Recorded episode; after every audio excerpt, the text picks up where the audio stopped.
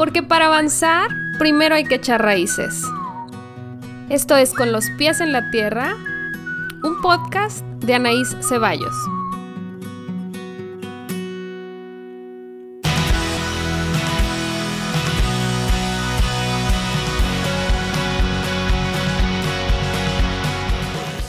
Este es el episodio número 12 de Con los pies en la tierra.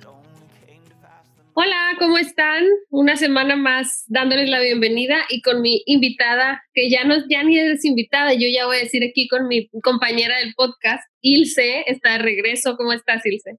Hola, hola a todas, bastante bien, bastante contenta de estar aquí en el podcast. Qué padre, ya, ya es tuyo también este podcast y ya habíamos quedado la vez pasada. Para quien nos esté escuchando por primera vez, bienvenidos, todos los nuevos siempre son bienvenidos, pero ya tenemos Ilse y yo otros dos episodios juntas. El primero hablamos sobre depresión, está muy bueno. El segundo hablamos un poco sobre imagen corporal, gordofobia, eh, atención de profesionales de la salud y la gordofobia. E Ilse estaba a punto de entrar a cirugía ahorita nos contará todo eso. Y quedamos en hacer este siguiente para que nos contara precisamente cómo le fue y qué sigue después de una intervención pues tan importante y drástica, si es que se le puede llamar así, o sea, no es cualquier cosa. Entonces, para eso estamos aquí, la veo súper bien en redes, de hecho por eso estamos hoy aquí, porque estaba ella contestando preguntas en su Instagram y le puse una yo de que ¿cuándo grabamos? Y me dice, va, ahorita, y yo, perfecto, aquí estamos. Entonces cuéntanos, Ilse, todo, ¿cómo te fue? ¿Cómo va todo? Pues sí, me hice una cirugía bariátrica del tipo manga gástrica. Esto fue el 4 de septiembre, tengo una semana y un día de postoperada.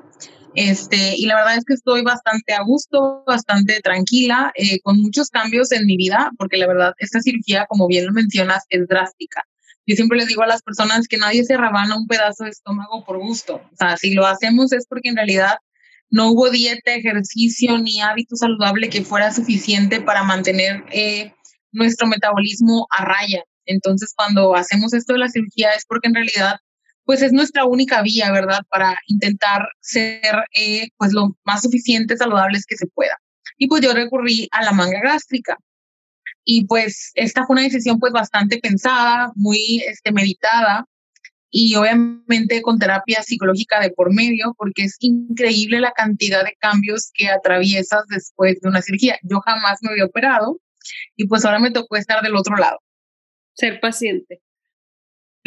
Y, y desde el previo, pues digo, nos vimos aquí en el podcast antes, pues es el nerviosismo, la expectativa y como, por un lado, toda la ilusión depositada en tengo lo que necesito para alcanzar lo que quiero. Se, se oye como una promesa, ¿no? Como cuando te vas a casar y, y, crees que todo va a ser color de rosa o vas a ser mamá y estás en el embarazo súper ilusionada digo, yo, yo no me he hecho esta operación, pero el año pasado tuve una cirugía renal por un quiste que tenía, que no era nada grave, pero pues era mi primera operación, así como meterme al quirófano, la anestesia, la paroscopía, todo era nuevo.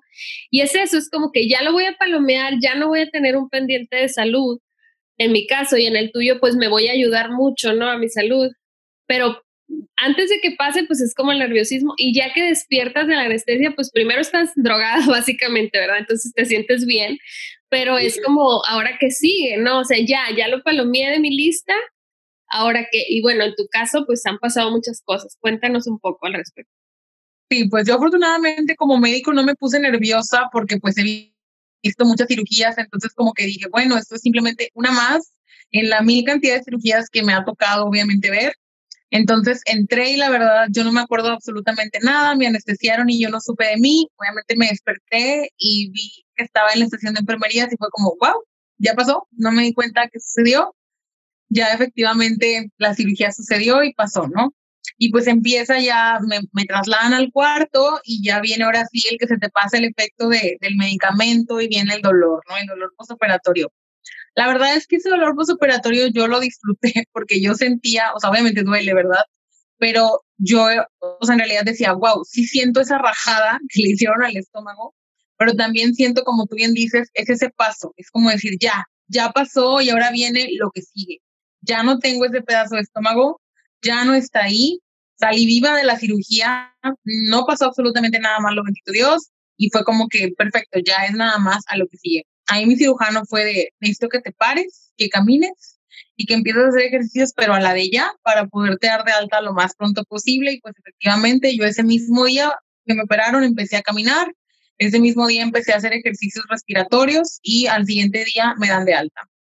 El, yo comí antes de irme del hospital, este, únicamente ese fue el primer shock para mí, el decir, wow, que me llené con té. O sea, me dieron un vasito de té y un vasito de hielos y me tragué como, yo creo que ni una cuarta, ni una cuarta parte de la taza y me sentí llena. Y eso fue lo primer, el primer shock, ¿no? Como decir, wow, o sea, ya en realidad sí, no puedo comer, que era, o sea, el, punto por el que se hizo la cirugía de intentar quitar el hambre, porque pues yo siempre tenía hambre. Y el cirujano me decía, al quitar esa parte del estómago, quitas la hormona que te da el hambre y automáticamente el paciente, además de que le cabe menos comida, siente menos hambre y pues empieza obviamente a bajar de peso. Y pues súper contenta, ¿no? De decir, wow, o sea, sí es como de un, un días antes comía normal y hoy me despierto y ya puedo tomar solo un tacito de, té, así como un nada de té. Y se empiezan a venir, pues obviamente todos los cambios, este, pues adaptativos a esta nueva cirugía. Me dieron un librito de pautas y recomendaciones que debo seguir porque no es como que uno pueda comer normal, o sea, son muchos cambios a largo plazo y algunos para siempre. Por ejemplo, yo era amante de la Coca Light, no puedo tomar Coca Light ya, o sea, de por vida yo, ajá, nunca más no puedo tomar bebidas carbonatadas, o sea, o con gas. Entonces, pues es como me dijo el doctor, si te la vas a hacer, tienes que estar bien consciente de que esto ya no se va a poder nunca más, porque tu estómago no va a poder tolerar la cantidad de gas que estas bebidas pues contienen. Y pues es un compromiso, porque pues es decir, bueno, voy a dejar esto que me gusta mucho por obtener salud, por obtener obviamente un beneficio para mí, ¿verdad? A largo plazo. Claro, claro. Pero entonces fue como, pues es como aplastar un botón de, de adelantar un proceso, ¿no? O sea, como que fui y ya estoy acá. Y justo ahí es donde entra la importancia del, del trabajo interdisciplinario. Para quien no sabe lo que es eso, es cómo es indispensable que cuentes con un equipo integral de profesionales que te cuidan y que están al pendiente, ¿no? Tu psicóloga, tu médico que te operó. En tu caso, pues tu marido tienes la ventaja que es médico también y entiende el proceso y te puede dar un seguimiento, pues no es, no es tu médico, pero pues sí te puede reventar, ¿no? O sea, como que cómo te sientes y tal. Y pues obviamente tu conocimiento, si nos vamos a hablar de personas que no tengan nada de conocimiento oh, médico, pues tienen que estar súper en contacto con su médico, o sea, conseguirte un médico, y eso sí hay que decirlo, hay médicos de todo tipo, psicólogos y todos, vaya, no podemos generalizar y decir que todos somos iguales. Entonces, si tú vas con un médico que te recomiendan mucho para hacerte la cirugía, pero el médico te dice, yo no atiendo llamadas fuera de hora, o yo no, pues híjole, ¿cómo le haces, no? Porque no tienes idea. Yo me acuerdo cuando lo de mi operación renal, pues los riñones son un órgano delicado, no sé si se llaman órganos vitales o qué, pero son órganos importantes. Entonces él me decía, a la hora que quieras, o sea, me mandas un WhatsApp de lo que sea. A mí me dio una alergia al líquido con el que te limpian para, para hacerte la cirugía. Entonces, pues le tuve que enviar WhatsApp. Yo me sentía muy bien, pero pues tenía su contacto. Eso para mí es indispensable igual con el veterinario, igual con el pediatra de mis hijos, o sea, es necesario, claro, hay que ser prudentes, no vas a estar todo el tiempo molestando, pero en el caso de todos los pacientes que no somos médicos como tú y tu esposo, pues sí sirve mucho que tú busques un equipo integral que te va a atender y además que tengas esa confianza, no de, ay, es que no le dije porque no lo quería molestar y ahí estás con una confusión, ajá, o te puede, incluso hay casos de gente que pues le da ansiedad, por ejemplo, y no lo dijo porque, ah, es que me sentía mal, pero no quería molestar, y entonces, siendo que, claro, hay medicamentos, y esa es otra parte que me gustaría tocar.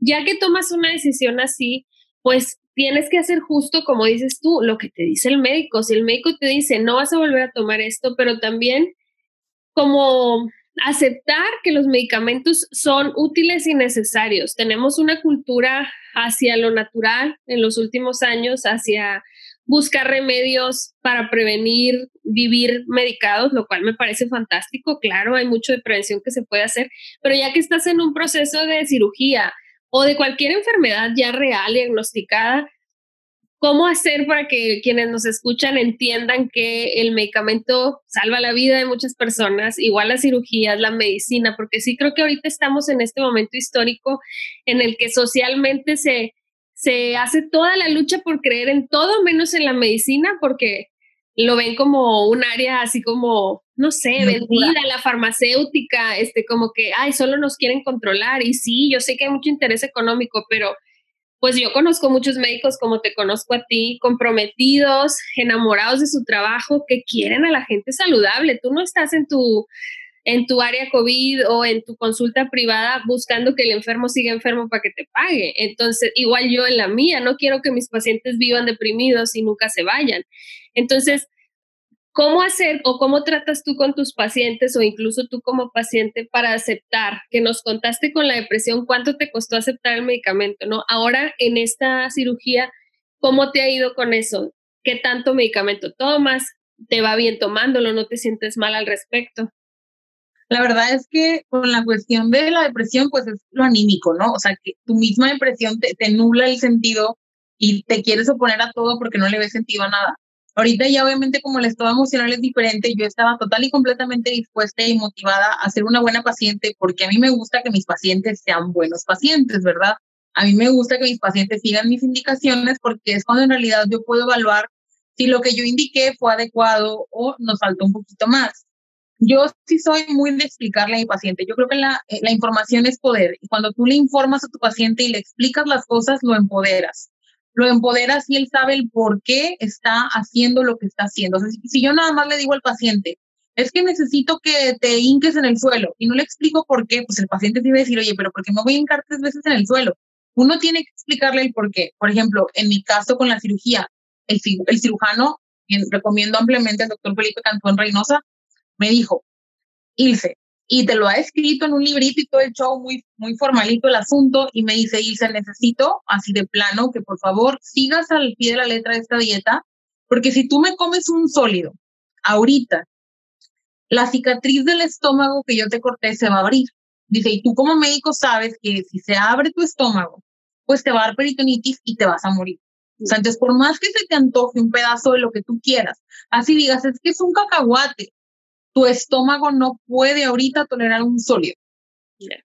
Pues obviamente me lo dice como médico, lo entiendo, o sea, es como que obviamente no me lo voy a hacer a mí misma eso, comprendo, pero sí es bien importante que él como quiera, a pesar de yo ser médico, se dio el tiempo de explicarme todas y cada una de las indicaciones que están plasmadas ahí. Me anticipó, y eso creo que es muy importante, y yo también lo hago en mi consulta, anticiparme lo mal que podía sentir puede pasar esto, dice, puede que te dé náuseas, puede que te dé vómito, puede que sientas que tu estómago se estira. Eso, esa sensación fue tan rara. Como donde yo tomaba, es que no, es que se siente por dentro, o sea, donde yo tomaba agua como si fuera una bolsa y sientes que se jala y duele, porque el estómago obviamente está muy chiquito en ese momento está y está inflamado por el proceso de la cirugía y de repente se te olvida y tomas agua de jalón, porque no puedes tomar agua de jalón ya, se porque te no te cabe. Entonces, todas esas cosas, este, el cirujano me las dijo desde antes y, y anticipar siempre a tu paciente lo que va a sentir tranquiliza, porque bueno, el doctor me dijo que me iba a sentir así. O sea, el doctor me dijo que... No, no estás asustada de algo pasó, se me deshizo el punto, como se llama, o sea, es como, esto es normal, él ya me había dicho que podía sentir esto. Así es, y creo que eso es parte fundamental. Yo también lo hago con mis pacientes cuando indico medicamentos de que puede pasar esto, puede que pase esto, avísame cualquier cosa. Entonces es muy importante que, como médico tengas esa, esa actitud de te anticipo lo que va a pasar. Aquí afortunadamente todo el equipo igual, porque la nutrióloga igual, este, ella igual me anticipó muchas cosas que me iban a suceder con la comida, que te cuesta trabajo creer eso cuando te dicen de que es que necesitas tomar con cucharita y traguitos porque te vas a llenar con muy poquito, entonces si te lo das de jalón la cucharada, vas a sentirte mal. Y yo, ay, no puede ser. No, ya cuando lo haces a la si no, se siente bien peor, ¿no? Es que tú pensabas en tu estómago previo, o sea, tú no te conoces todavía este nuevo estómago, ¿no? Exacto, tienes que aprender a conocer tu, nuevo, tu nueva dimensión del estómago. Y es ahí donde se viene la importancia del proceso psicológico. Porque sí he hablado con muchas seguidoras mías que han pasado por un proceso bariátrico y me dicen, pero no tienes antojos. Y le digo, no, pues ni hambre tengo. O sea, como lo que tengo que comer, pero pues no tengo un antojo por comer algo en específico porque estoy, la verdad, viviendo mi proceso y disfrutando el proceso así tal cual. Me dicen, es que yo me la hice, pero yo quería comer lo que mi esposo comía o lo que mi mamá comía y estaban comiendo pizza enfrente de mí y era un suplicio para mí. Ahí ya es la cuestión emocional, porque en realidad estás lleno. Te, Hambre fisiológica no es. Ajá. Te cortan el estómago, pero no te cambian el cerebro. Entonces es bien importante que, que la terapia psicológica sí sea un pilar desde antes de ese tipo de cirugías, porque la cantidad de cambios a la que, a la que te enfrentas es bastante grande. Tengo otras señoras que me dicen, yo he bajado 40 kilos con la cirugía. Dice, yo todavía me voy a comprar ropa en tallas extra grandes cuando ya soy talla 8. Eso Porque no han cambiado, o sea, el, tu cuerpo no cambia la velocidad con la que cambia tu mente. Entonces es bien importante eh, el seguimiento, obviamente, de este tipo de, de cirugías. Sí, es, es indispensable el apoyo emocional y previo también porque hay gente que lo hace como y lo digo sin afán de criticar la cirugía estética porque respeto quien, quien decide hacerla, pero así como una solución, eh, como para no batallar, como si fuera fácil, porque claro, con la lipoescultura te queda el cuerpo en la forma que tú quieras, aunque no sea así tu fisionomía o si te quieres hacer la nariz de cierta forma o, los labios que tú te has hecho, he, escuchado en tus redes, que es el relleno de labios, etcétera. Cualquier modificación que tú le hagas a tu imagen o, por ejemplo, yo con los tatuajes o pintarte el cabello, es válido, pero no, te, no eres otra persona. Sigues siendo la misma persona por dentro, las mismas inseguridades, eh, te sigue dando miedo que la gente te vea o no te vea, te hable o no te hable, o sea, no te va a cambiar. Te puede ayudar un montón, sí, a la mayoría de las mujeres hacernos un cambio de look nos hace sentir bien, siempre y cuando nos hagan lo que queremos. Eh, el maquillarnos, por ejemplo, a ti y a mí que nos gusta el maquillaje, es como ahorita que dijimos, vamos a grabar, sí, déjame arreglo. Y no es porque nos sintamos horribles sin maquillaje, es que no, nos gusta maquillar. Claro. Y es súper importante eso que mencionas, o sea, este tipo de procedimientos y cualquier procedimiento que sea estético, porque pues este no es estético, pero cualquier cosa, no, o sea, esto no va a cambiar la percepción que tú tienes de tu cuerpo ni de tu imagen. O sea, yo como siempre les digo, tienes que quererte desde ya. Tú no puedes esperar a quererte cuando ya seas flaca, cuando ya seas bonita, cuando ya tengas el pelo como quieres, cuando ya no tengas acné, porque quizás a lo mejor nunca vas a llegar a las expectativas falsas que tú tienes y vas a vivir tu vida pues deseando algo que a lo mejor nunca va a llegar. Claro, y además, si, si lo consigues, te vas a dar cuenta que te sigues sintiendo igual de mal. Y Así es, a mí me encanta, creo que fue hoy que compartí tu publicación de, de que no pienses ponerles fotos de antes y después. Es totalmente completamente en contra. Claro. Han muchísimo, pero muchísimo, no tienes una idea. Pero fíjate cómo hace una semana que te operaste o semana y media y ya te están pidiendo una foto. O sea, la presión social es hacia muestra tu cuerpo flaco. Eso es lo que se busca.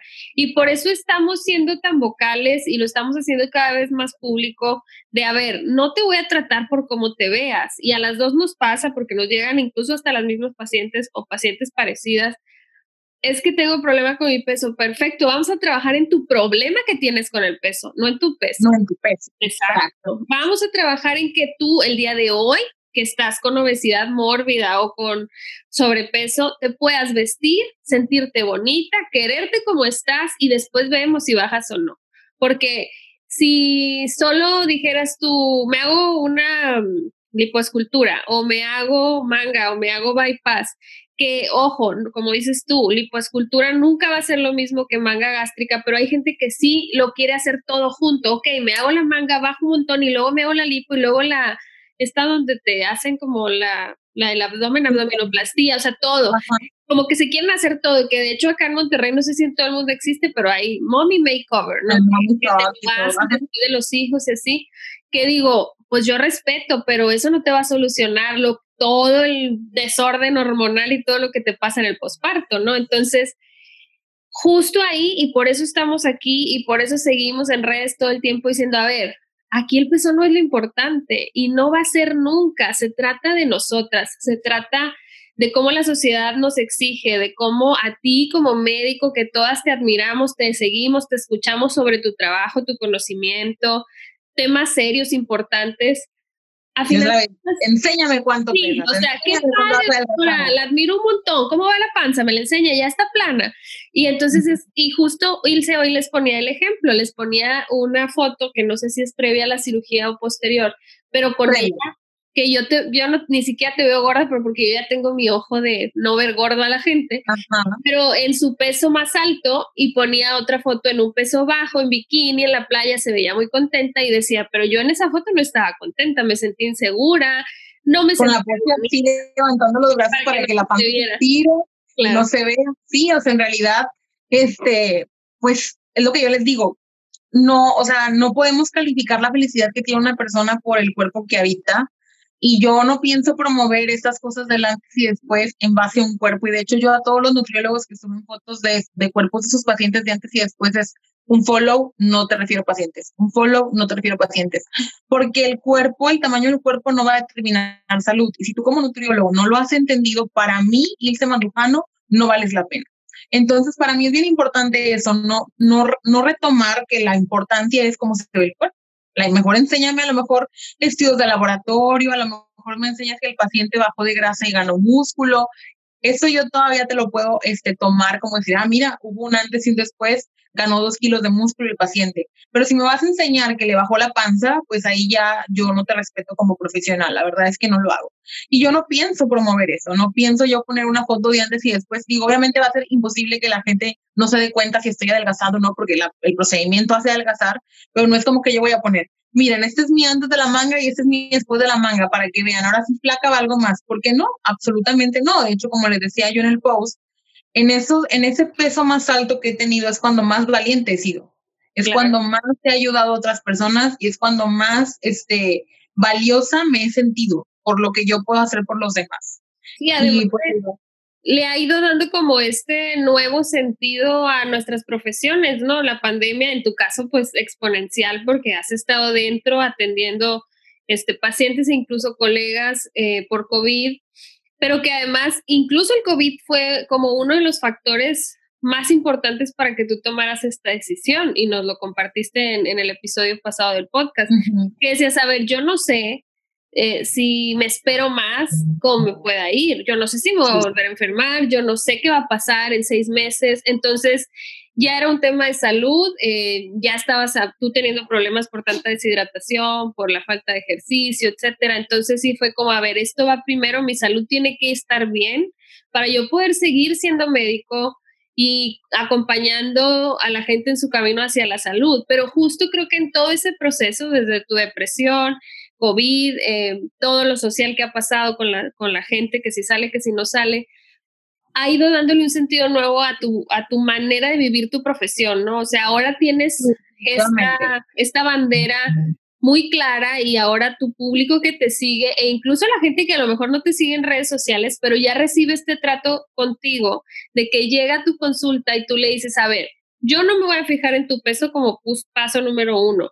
A mí sí me importa lo que haces, o sea, no es lo mismo que llegue alguien contigo con COVID y te diga, ah, es que estaba haciendo muchas fiestas y pensé que nunca me iba a dar, o sea, claro que pues si ya lo tienes enfrente en el hospital, pues lo vas a atender, pero no, nunca va a ser lo mismo y que tú me lo has dicho fuera de grabaciones, ¿no? De que si tus amigas te mandan mensaje y tú dices, a ver, ya te dije que esto no te va a ayudar y tú lo sigues haciendo. No, Ay, yo no voy a desperdiciar mi tiempo, o sea, obviamente en mi horario de trabajo, por supuesto que sí, yo no me ando no le ando preguntando a la persona, a ver, ¿cómo te infectaste para ver si te entiendo bien o no? Para nada.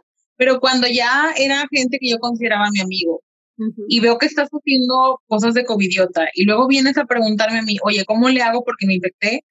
Pues que Diosito Dios te ayude, ¿verdad? Porque pues ahí andabas afuera, conmigo no. Te ha ayudado como a poner prioridades, pero también a ser como, digo, por lo que entiendo, porque yo no te conocí antes, pero siempre ha sido así, como muy clara, muy vocal pero ahora más, ¿no? Ahora es, a ver, claro que así estoy como profesional, como persona, etcétera, y no vamos a perder tiempo. ¿Por qué?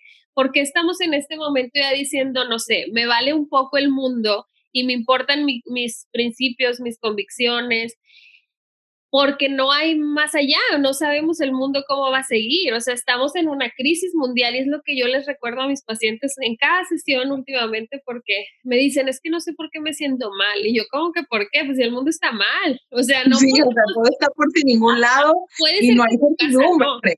Claro, puede ser que en tu casa las cosas están bien y qué padre, hay que abrazar eso a la familia con la que vives y tratar de pasarla bien pero hay que acordarnos que el mundo está pasando por una crisis, todos los países, no solo México. Digo, a nosotros nos toca a lo mejor un poco más fuerte por la situación socioeconómica, pero es como, a ver, si estamos en crisis, vamos a trabajar en estar bien, pero no vamos a perder tiempo en educar o en, no estamos como dando lecciones ni diciendo, ay, somos sabias, no, estamos viviendo nuestra vida como podemos y nuestra profesión sacándole jugo, porque igual como tú dices, bueno, en este momento te estás viendo por tu salud, pero uno de los fines es poder continuar ejerciendo, ¿no? O sea, poder, poder atender a la gente y decir, estoy fuerte, estoy saludable y estoy aquí para esto. ¿Cómo te ha ido con ese tema de, pues, de la respuesta en redes ahora que tú tienes, digo, no sé cuántos seguidores tenías antes, pero yo veo que tu número de seguidores es algo grande y te preguntan de todo, no solo te preguntan de, de medicina interna, o sea, es como, doctora, pues el skincare, porque antes tu cuenta era de skincare, y, pero no nada más eso, sino como que ya te piden consejos y te piden como orientación en general, cómo ha tomado tu, tus seguidores el que te haya superado y el que estés como ahora siendo tan clara con ellos de que, a ver, el peso no es mi enfoque, aunque yo haya hecho esta operación que necesitaba para bajar de peso. Es que mira, yo siempre me he manejado así como que el peso no importa. El problema es que a las personas les cuesta mucho trabajo entender que eso tampoco significa que uno romantiza la obesidad. Al momento de yo hacerme la cirugía, como que la gente veía eso de, ah, ok, ya te entendí, como que entiendo que no te importa tu peso, pero como quiera te cuidas porque te haces la manga gástrica. Fue como que ese pequeño clic que les faltaba, como decir, ah, ok, o te la hiciste porque no había otra manera, es tu manera de cuidarte, pero, o sea, a final de cuentas, bien dices que el peso, pues en realidad no importa siempre y cuando tu salud no se afecte. Y yo, exacto, o sea, si tu salud está bien, ajá, y puede estar mal en un cuerpo delgado. Y ese es el problema, que también cuando asociamos enfermedad a cuerpo grande, pues las personas delgadas enfermas se confían, no se revisan, no se checan y afectan su salud confiándose en el que ser placas va a ser suficiente y no es así. Por eso yo no creo que debemos de asociar el concepto de salud a un tamaño porque no existe esa sensación real. Tenemos que ver al paciente como una persona, como un tal, con todas las cosas que, le suceden alrededor, trabajo, estilo de vida, herencia, historia familiar, cómo fue su vida de bebé, etcétera, porque es lo que les decía yo en un post, hasta cuánto pesaste al año influye. Si tú pesabas mucho al año, vas a ser gordito de grande y no es algo que tú puedas cambiar ni puedas evitar. Entonces sí me ha ido muy bien, la verdad es que bastante, bastante bien la, la respuesta de mis seguidores. Creo que les emociona que les comparta porque pues soy también muy transparente, nunca oculto nada. Si yo me hago algo, yo lo digo, yo no. Imagínate el, el impacto que hubiera sido que yo no hubiera dicho que me operaba y de repente un día me ven bien flaca. Sí, como que, ay, está más deprimida, o ay, qué padre, se sintió mejor y se puso a dieta. O sea, ay, Exacto, ella sí pudo, yo tengo que poder sola. Exacto, o sea, yo no podía dar ese mensaje como de, mira, lo hice sola y sin ayuda y en pandemia y atendiendo COVID. O sea, como que wow, ¿no? No, pues no, es una cirugía, me rajé una parte del estómago y solamente así, ¿verdad? Pero tenía que ser yo lo suficientemente honesta con las personas que me siguen porque también es bien importante no generar esas falsas expectativas. Si yo no lo digo, ve tú a saber cuántas mujeres no pudieron haberse sentido trigueriadas en un trastorno alimenticio. Es decir, ya se puso bien flaca, pudo ella en pandemia siendo médico con todo el estrés, yo también tengo que poder y, y obviamente haces todo, causas todo eso. Muchas personas subestiman eso, pero yo no, porque ya he sido víctima de eso en mi juventud. O sea, ya más chiquita me ha afectado ese tipo de cosas y te triguea y es horrible porque te, te, te, consume la cabeza. Sí, te hace sentir como menos que, que las personas que sigues y lograron, por ejemplo, a mí cuando he sido mamá las dos veces, creo que yo sí llegué a subir foto antes y después, pero justo mostrándoles cómo al año de mis hijos, pues yo seguía teniendo panza, o sea, no, no soy obesa, pero tampoco soy como si alguien de un gimnasio en un letrero, o sea, tengo un cuerpo normal con mi pancita y aparte amo comer que ese yo creo es el, el, el, tema que a mí más me choquea de verte yo, y que qué difícil ha de ser, pero como dices, pues es que como estás consciente no lo sufres, porque pues es un proceso y sabes que vas a volver a comer, pero sí es como yo creo que ah, por un lado, claro que puede ser un detonante, un trigger, y yo lo he puesto en los episodios, tanto el de depresión como el que hicimos pasado de, de la gordofobia, de que si tú tienes un trastorno de alimentación, escucharnos te puede triggerear, pero pues puedes pedir ayuda, para eso está la ayuda. Pero también creo que sirve mucho como ayuda a todas esas mujeres que han considerado tanto tiempo operarse y que, por ejemplo, alguien como nosotras que lucha contra la gordofobia, que lleva tiempo queriendo dejar las dietas, que tiene claro que el peso no es lo más importante, pero aún así cree o su médico le ha sugerido que operarse es una opción y no lo había decidido porque lo sentía como como ser infiel, ajá, como traicionar a ese, o sea, entonces sí soy gordofóbica de closet porque me operé, no, son dos cosas distintas y es justo lo que dices de ese clic.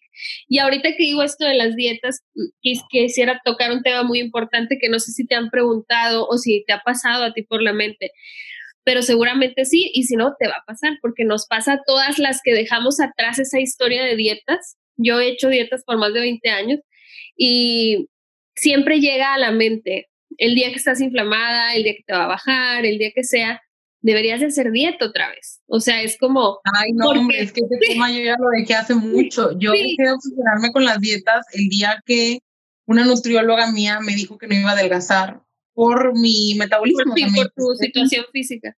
Sí, me dijo, es que tú nunca vas a bajar de peso. Y fue un duelo, obviamente, eso que me lo dijera ella. Es muy buena nutrióloga, se llama Melissa Garza y está en Monterrey en Soy Nutrición Clínica, ella me dijo, es que dice, sabes que tú eres de esas personas que no van a bajar de peso y está bien, ¿qué vamos a hacer contigo? Vamos a ganar masa muscular. Olvídate. Sí, no te enfoques en bajar. Ajá, me dijo, es más, ni te, ni te subas a la báscula, o sea, no pasa nada. Vamos a concentrarnos en que sigas tan activa físicamente como siempre lo has hecho, en que sigas comiendo saludable, este, y nada más, o sea, no vas a... Y, ya, ya pues ya no, o sea, no, esos pensamientos se fueron yendo. Obviamente fue un duelo, porque es muy fácil aceptar decir, ok, en este, este mundo como que no acepta la gordura y no físicamente en mí, sino en mi profesión, de yo como soy un médico gordo, ¿no? Entonces, para mí fue un duelo desde el punto de vista profesional, porque se me ataca mucho por eso, de que es que cómo puedes ser una médico buena si es que estás gorda. O sea, siempre es de todos los días es uno, dos, tres o más mensajes con lo mismo.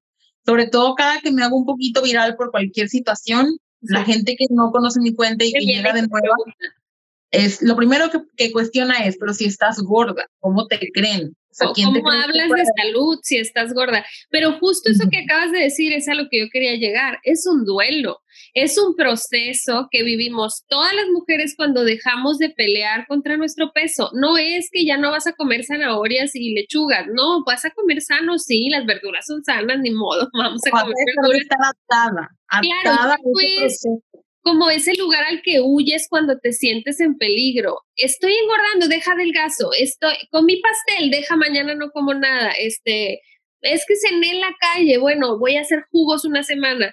Deja de pasar eso. Ya no crees que eso te va a salvar y ya no crees que la gente te va a querer más por verte de una forma.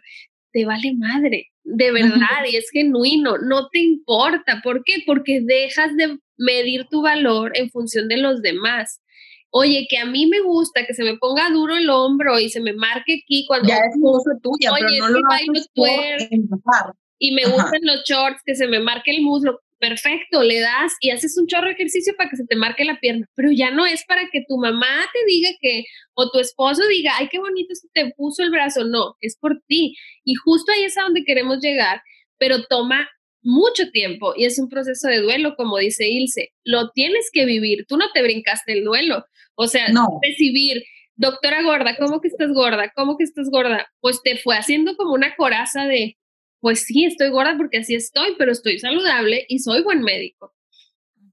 Así es, o sea, un duelo, es un proceso que yo tuve que pasar, obviamente, este, y pues ya, o sea, lo aceptas, lo, lo acepté y punto, ¿no? Entonces, cuando ya en ese momento yo no tenía eh, las características necesarias para someterme a una cirugía, pero en ese momento la nutrióloga me dijo, Ilse, no te agüites en determinado momento, si las cosas se empeoran con tu salud, o sea, si algo de tu laboratorio se sale de las manos, si algo se nos sale de las manos, siempre está la opción de la cirugía bariátrica. Y en aquel momento yo lo veía muy lejano, porque tampoco estaba en ese peso o en esas condiciones como para decir, ya soy candidata a un procedimiento bariátrico. Lo veía muy lejano hasta que se viene la pandemia y engordo estos 25 kilos de, de golpe. Entonces, para mí la cirugía fue como de, ok, ya es el momento. asimilada también. Ya lo tenía muy, exacto, ya lo tenía yo muy asimilado desde hacía mucho tiempo por lo que me había dicho a mí la nutrióloga. Y creo que ella fue, ella fue un parteaguas, porque ya cuando ya un nutriólogo te dice, es que olvídate, o sea, no vas a adelgazar y no pasa nada, vamos a aumentar tu masa muscular, con eso nos vamos a ir, porque cuántos nutriólogos no hay de que, ay, otra vez que engorda, ay, otra no, vez. y aparte te ponen dietas súper restrictivas que salen peor, pero pues si es un nutriólogo sin tanta experiencia, sin tanta actualización, que solo te da la hojita el día que vas y ni hizo tu cálculo ni nada, nada más de que te mide, te pesa y te dice, aquí están tus 1100, 1200, 1300, las calorías que sea que te pongan, pues nunca va a descubrir, como esta nutrióloga descubrió, que tú tenías algo en tu organismo que nunca te iba a permitir bajar. Y la gente que nos puede escuchar, puede decir, ¿y yo cómo sé? Pues búscale. Nosotras hemos recorrido, y digo, algunas, pues no, no, es un recorrido que no termina, ¿no? Porque Ilse ya que termine, seguramente su pérdida de peso es solo una parte, tiene que seguir checándose. Ella ya había comentado en redes que tiene que ir al cardiólogo porque ella tuvo COVID y quiere revisar que todo esté bien con su corazón, etcétera. Entonces, sí es un proceso pues prácticamente interminable y sí da flojera, o sea, sí para quienes no somos médicos, sí es como que neta tengo que ir, a mí me pasa, siempre que voy a ir con un nuevo nutriólogo digo, neta otro, o sea, ya me cansé, pero vas cansándote de, de buscar y luego te das cuenta que es que no estás buscando lo mismo. Yo a los 20 no sabía que tenía el síndrome que tengo, ahora que tengo 37, que ya sé, pues buscas otro enfoque, ya no bajar, ya no, o no sé, el dermatólogo, yo de joven fui por granos y ya de adulta fui porque se me estaba cayendo el cabello y vas buscando, no es como, ah, es que ya fui una vez, es como el dentista, no dejas de ir, o sea, entonces, ¿por qué no, queremos dejar de ir al médico, no? Es esta cultura de la prevención, porque si no, somos ese abuelito que seguramente todas hemos tenido tíos o abuelos que van por su medicamento cada mes porque están enfermos para siempre. Y pues preferible ir cada mes a ver qué más me tengo que prevenir, o sea, para dónde más le doy que pueda yo con salud. En vez de ir cada mes por el medicamento para diabetes, que es el rey de las enfermedades en México, decir voy cada mes a mi chequeo y que me digan va súper bien, perfecto. Pero sí la cuestión emocional y bueno, en tu caso los médicos internistas que, que cada vez voy entendiendo un poco más lo que hacen porque es como, son todólogos, pero justo eso, le buscan a las cosas, ¿no? Porque como que cada especialista hace una parte y el internista ve como de grande a chiquito, ¿no? Como que se va poniendo ahí, em, va poniendo la atención en, en, lo importante. Eso me gustaría que les cuentes, por ejemplo, en tu caso, tú pudieras indicar una cirugía bariátrica o de decir esto, como te dijo a ti la nutrióloga, de que sabes que tu peso no se va a mover. Sí, es algo que los internistas podemos hacer. Yo, claro que necesitaba aprobación externa. Yo dentro de mí ya lo sabía, pero como cuando se trata de ti, te rehusas. Esta negación parte del duelo, ¿no? Entonces, yo necesitaba que alguien externo me lo dijera. O sea, que alguien externo me dijera, ya, o sea, ríndete con esto y ya, ¿no? Ya cuando eso pasó, obviamente fue un duelo y al mismo tiempo un alivio de decir, ok, no es mi culpa, no es mi culpa tener resistencia a la insulina, no es mi culpa tener este metabolismo, no es mi culpa. ¿Qué es lo que puedo hacer? Pues hacerlo dentro de mí posible para mantenerme saludable. Ejercicio, comer saludable, etcétera, pero no vivir ligada a lo de la báscula y esto, porque eso no significa también que tus hábitos vayan a ser saludables. Muchas veces, como dices tú, mañana no como en todo el día. Eso para nada es saludable. Me dos kilos, pero estoy toda mal y deshidratada y todo. Exactamente, ¿a costa de qué? Entonces, obviamente sí, los médicos internistas sí podemos eh, sugerir este tipo de situaciones, podemos ver qué, qué paciente podría ser candidato este, y luego ya las enviamos con el cirujano bariatra cuando consideramos que la persona está completamente candidata.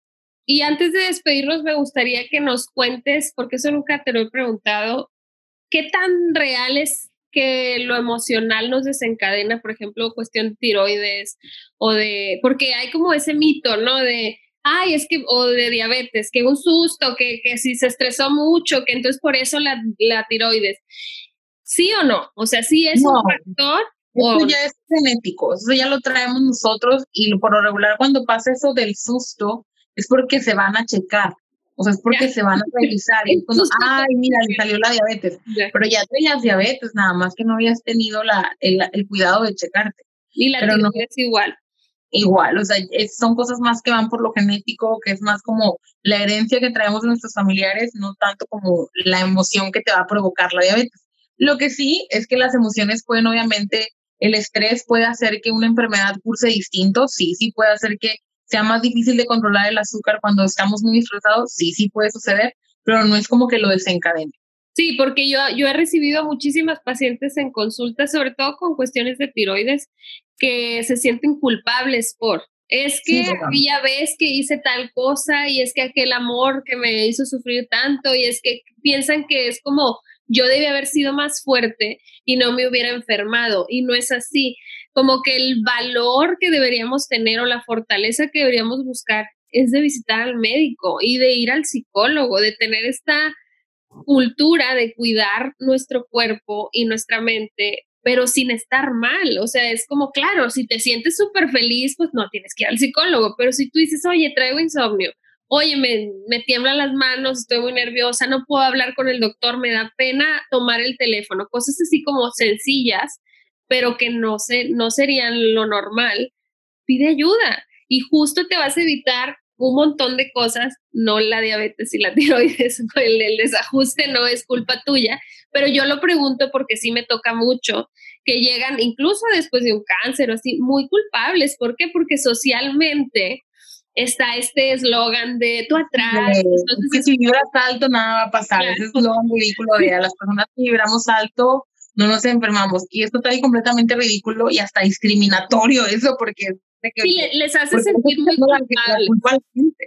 Sí, o sea, no le puedes echar la culpa a la gente por, por sus enfermedades. Yo siempre les digo a mis pacientes, nosotros no decidimos las enfermedades que tenemos. Solamente podemos decidir qué hacemos con ellas. Es lo único. O sea, no podemos decidir cómo nací, ni qué enfermedades me heredaron mis papás, pero sí puedo decidir cómo trabajo con ellas y qué hago con ellas y pues nada más, o sea, dejar de estarse atormentando por, ay, es que si yo no fuera este, resistente a la insulina, o ay, es que si yo no tuviera ovario poliquístico. No, o sea, ese tipo como de victimizarse así no va a solucionar mucho y sí nos va a estresar más y nos va a estancar. Entonces es momento como de, ok, actúo, me dejo de tener lástima y empiezo a actuar.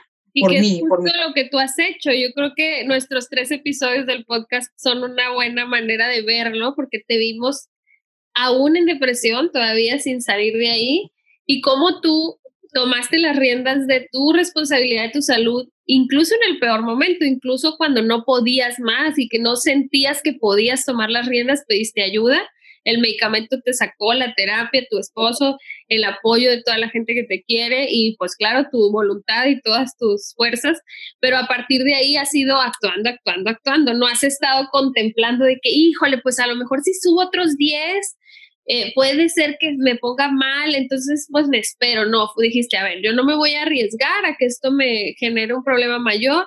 Y claro, tú hiciste la aclaración, tú tenías el privilegio de poderte operar, hay personas que no pueden, pues esas personas tendrán que cuidarse de otra forma mientras pueden operarse, ¿no? Pero tomas las riendas de tu salud y de la parte que sí puedes cambiar, como dices, habrá cosas que no, pero es así.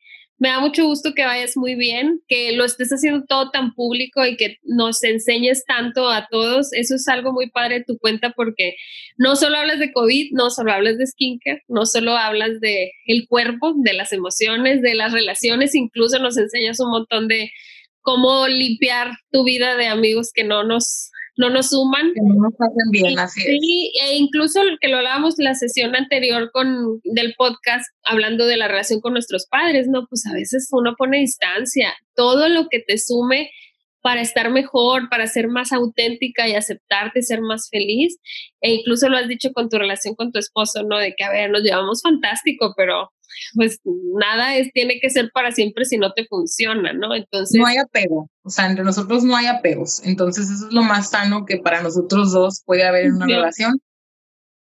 Sí, con los animales es distinto, porque ahí está almendrita, que, que con ellos sí nos, nos encariñamos, pero sí es bien importante, sí es bien importante eh, escucharte, eh, aprender de lo que nos enseñas. Y claro, yo te veo que tú también estás aprendiendo un montón, ¿no? De ti misma, de todo este proceso y como dices, oye, ha sido mi peor y mi mejor momento, ¿no? Se he pasado por cosas horribles este año, pero te ha enseñado mucho y te va dejando claras cosas de tu salud y de lo que le puedes decir a tus, a tus pacientes. No sé si quieres agregar algo antes de despedir. No, la verdad es que espero que tengan el valor de buscar ayuda, no crean que es su culpa, recuerden que no elegimos las enfermedades que tenemos, entonces, pero sí elegimos cómo solucionamos o cómo lidiamos con ellas. Y eso obviamente está en uno mismo y si sientes que no puedes, busca ayuda o busca terapia, porque a veces es cierto, no podemos solos. No, y es súper valiente decirlo, llorarlo, eh, gritarlo y pues